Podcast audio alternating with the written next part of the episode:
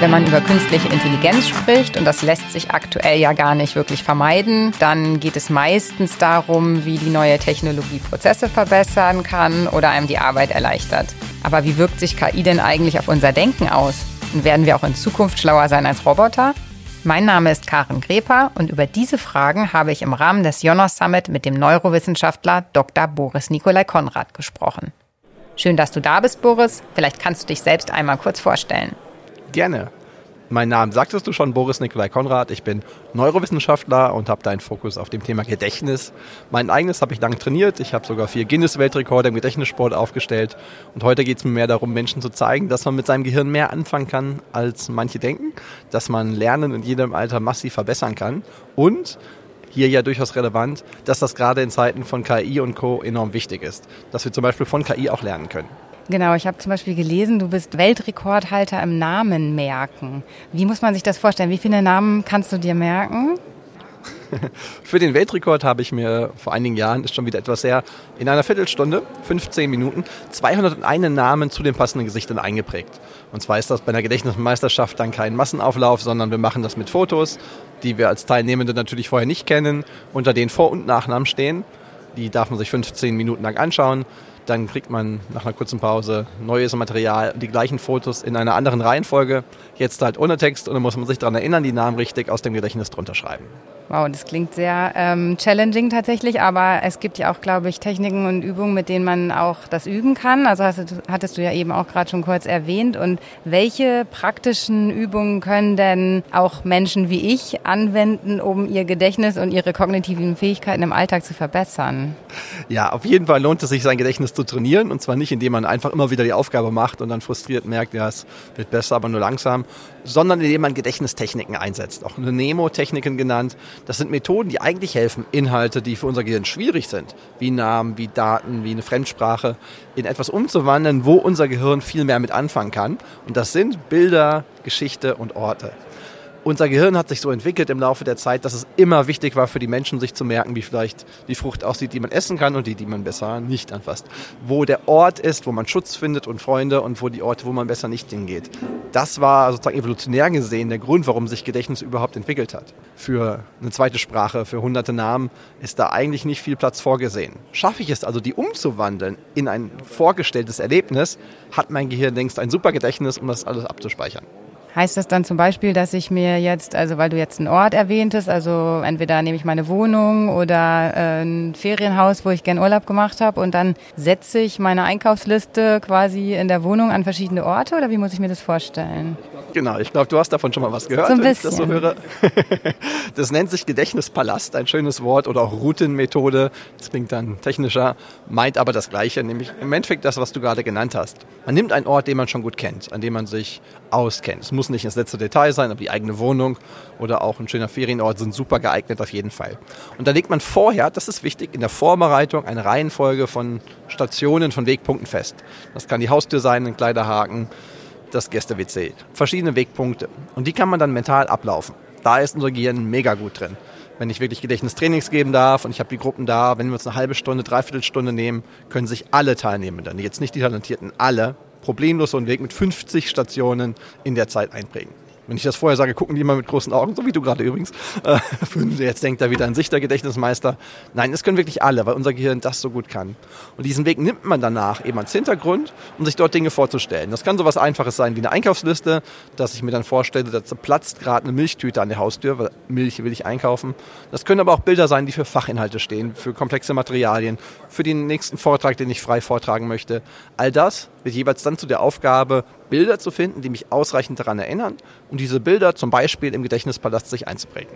Ich könnte mir tatsächlich vorstellen, dass ich dann diese Orte mir schon merken kann und dass ich auch weiß, irgendwas habe ich da platziert, aber dann nicht mehr weiß, was das ist. Ist das dann einfach eine Übungssache oder gibt es da auch einen Trick, wie man sich da selber auch austricksen kann? Ehrlicherweise ist, glaube ich, der Trick, versuch es mal, du wirst merken, das stimmt gar nicht. Deine Sorge ist unberechtigt. Weil wenn du ähm, heute Abend nach Hause kommst nach der Veranstaltung und du siehst irgendjemand eine Milchtüte gegen deine Tür geschmissen, wird es in zehn Jahren noch, wenn du mit Freunden oder Kollegen über die Veranstaltung sprichst, sagen, ja, da war spannende Gäste, es ging damals um KI. Aber als ich nach Hause gekommen bin, boah, das war ärgerlich. Da hat echt irgendein Volldepp so eine Milchtüte gegen meine Tür geknallt. Das würdest du nie wieder wieder vergessen. Und wenn du dir das jetzt so stark vorstellst, dass das fast real wirkt, bleibt es genauso gut im Gedächtnis. Ich würde dann vor allen Dingen sofort wissen wollen, wer das war. um denjenigen zur Rede zu stellen, tatsächlich. Genau, was jetzt gerade schon passiert ist, in deinem limbischen System, so heißt die Gehirnregion, wo Emotionen auch stark erzeugt werden, da passiert jetzt was, da ist Aktivität, damit sind viel mehr Gelegenheiten für Verknüpfungen da und wenn du dann einkaufen gehst, denkst, ah, nee, Moment, ist gar nicht passiert, aber Milch brauche ich noch. Okay, guter Tipp, ich werde das mal in meinen Alltag versuchen zu integrieren und ähm, wir haben jetzt aber ja hier auf dem Summit auch schon viel darüber gehört, was künstliche Intelligenzen eigentlich gerade auch alles so verändern, ne? also sowohl im Unternehmen. Ähm, da geht es natürlich viel um praktischen Einsatz und auch Arbeitserleichterung. Und die Frage ist aber dahinter natürlich auch, welche Auswirkungen denn diese künstlichen Intelligenzen, wie zum Beispiel jetzt ChatGPT, ne, ist glaube ich so das geläufigste Beispiel aktuell, ähm, auf unser Denken haben. Für mich ganz spannend ist, dass diese Entwicklungen nicht so rasant sind, wie sie auf manche gerade rüberkommen. Was sich so schlagartig geändert hat, ist die mediale Aufmerksamkeit und auch die breite Kenntnis darüber. Aber ich halte jetzt seit fünf Jahren schon sehr viele Vorträge zu dem Thema und habe dann auch schon lange vor letzten November Leuten gezeigt, dass es solche Sprachmodelle gibt und mich auch damit beschäftigt, was machen die eigentlich mit uns. Unser Gehirn arbeitet immer durch Aktivität und Verbindung. Das heißt, so wie wir unser Gehirn stimulieren, so passt es sich dann auch an. Heißt auch, wenn ich es weniger stimuliere, weil ich Aufgaben auslagere, ist das nicht immer gut. Das kann mal egal sein. Ich glaube, die wenigsten heute finden es besorgniserregend, dass sie nicht mehr so gut mit einer Karte navigieren können, wie das vor 20 Jahren man noch konnte. Man hat halt heute Navi und das kann die Aufgabe übernehmen und das ist auch gut so.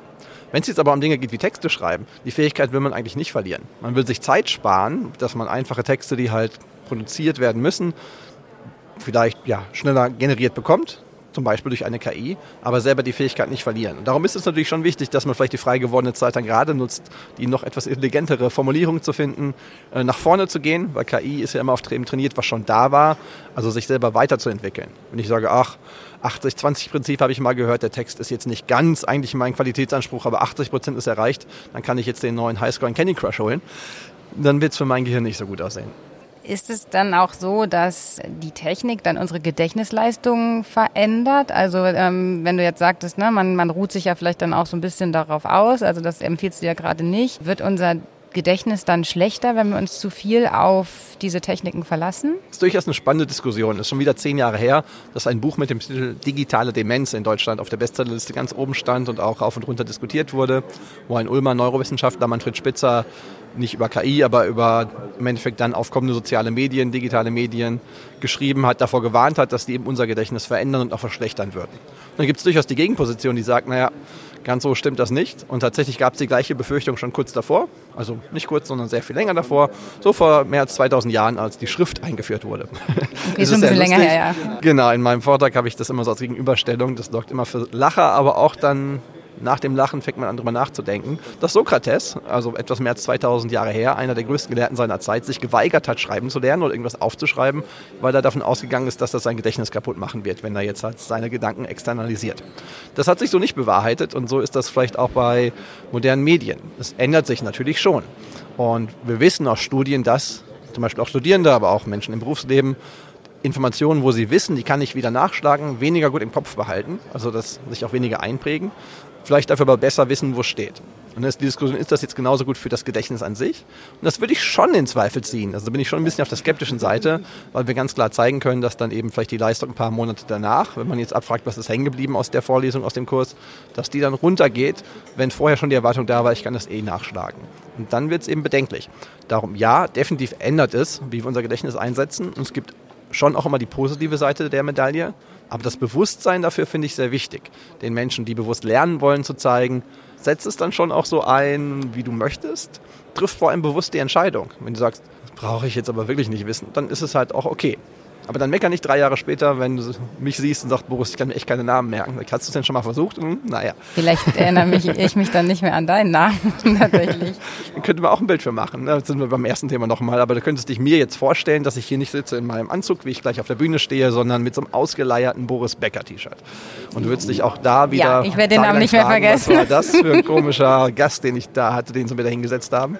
Und jetzt weißt du, nee, ist gar nicht passiert, aber den Namen vergesse ich nicht mehr. Das sind, ist, ist total interessant, dass du mal so direkt so Praxisbeispiele hast, weil ähm, das ist auch ein bisschen das, was ich mitnehme, dass man das schon einfach auch trainieren muss, eben in diesen, diesen Bildern auch zu denken. Und vielleicht ist es auch ein bisschen so, wie Unternehmen dann auch trainieren müssen, wie sie mit künstlichen Intelligenzen auch arbeiten. Also ich hatte gestern auch einen Gesprächspartner, der auch gesagt hatte, er sieht es eher als Augmented Intelligence, hat es, glaube ich, genannt, um eben mm, dann so ein bisschen wegzugehen von diesem Künstlichen, sondern dahin eher das als Tool zu verstehen, das uns dabei hilft, unsere menschliche Intelligenz noch weiter zu hebeln. So, ähm, würdest du so eine Wahrnehmung teilen? Ja, ich glaube im Wesentlichen schon, ohne jetzt alle Details von ihm gehört zu haben. Ähm, aber das finde ich ganz wichtig, eben zu sagen, es geht nicht um das Austauschen unserer Intelligenz durch etwas anderes. Das wäre keine gute Idee und würde auch nicht zum gewünschten Erfolg führen, sondern eben das sich Ergänzende, dass man zusammen beides weiterentwickelt. Die künstliche Intelligenz und die eigene, um dann so insgesamt zu besseren Leistungen zu kommen wenn ich das richtig im Kopf habe, heißt dein Vortrag ähm, oder stellt der Vortrag die Frage, ob wir Menschen schlauer bleiben als Roboter. Kannst du da schon so ein bisschen spoilern? Also wir veröffentlichen den Podcast ja erst nach dem Vortrag. Na dann äh, will ich das tun. Die Hauptbotschaft ist ja, wenn wir bereit bleiben, eben selber weiter zu lernen, uns zu entwickeln. Ich werde zum Beispiel das Beispiel bringen von Ärzten. Die können eine KI einsetzen und vielleicht einen Tumor in medizinischen Bildaufnahmen von einem Kernspintomographen oder einem anderen Gerät äh, schneller auszuwerten, schneller ein Ergebnis zu haben, ist das Tumor verdächtig oder nicht, als wenn das eben Sie selber oder medizinische Mitarbeitende erstmal stundenlang sich anschauen müssen. Wenn die jetzt sagen, toll, spare ich mir die Zeit, setze ich ein, wird schon gut genug sein, wird es für die eigene Leistung der Person, die medizinisch tätig ist, nicht so optimal sein, aber auch für die Gesellschaft nicht. Wenn ich jetzt sage, die freie Zeit nutze ich aber, um jetzt mehr zu verstehen, warum war denn da vielleicht in der Aufnahme doch ein Tumor zu erkennen, den ich noch gar nicht gesehen habe? Wie kann ich jetzt selber mein Verständnis dieser Krankheit, dieses, ja, Tumor ist keine Krankheit, aber dieses Symptoms ähm, voranbringen? Wie kann ich davon lernen? Und darum ist der Hauptpunkt KI einsetzen, klar, aber eben auch von ihr lernen und sich so selber weiterentwickeln. Das ist doch ein schöner Schlusspunkt eigentlich. Und ich würde jetzt mal sagen, das gilt sowohl fürs Private als auch für einen Unternehmenseinsatz. Also offen sein für neue Technologien, die Chancen daraus mitnehmen, aber nicht zu vergessen, trotzdem auch den eigenen Verstand und das eigene Denken weiter einzusetzen und kontinuierlich mit und von der KI, aber auch von sich selber weiter zu lernen. Genau, erst Hirn einschalten, dann Technik. Zitat ist nicht von mir, aber ich gebe es gerne weiter, weil das ist genau richtig. Super, vielen Dank für die spannenden Impulse und ja, ich freue mich auf den Vortrag später. Dankeschön. Wir freuen uns wie immer über Feedback zu dieser Episode oder auch über ein Like auf den gängigen Podcast-Plattformen. Bei Fragen erreichen Sie uns unter press.jonos.com oder über unsere Social-Media-Kanäle. Danke fürs Zuhören und bis bald.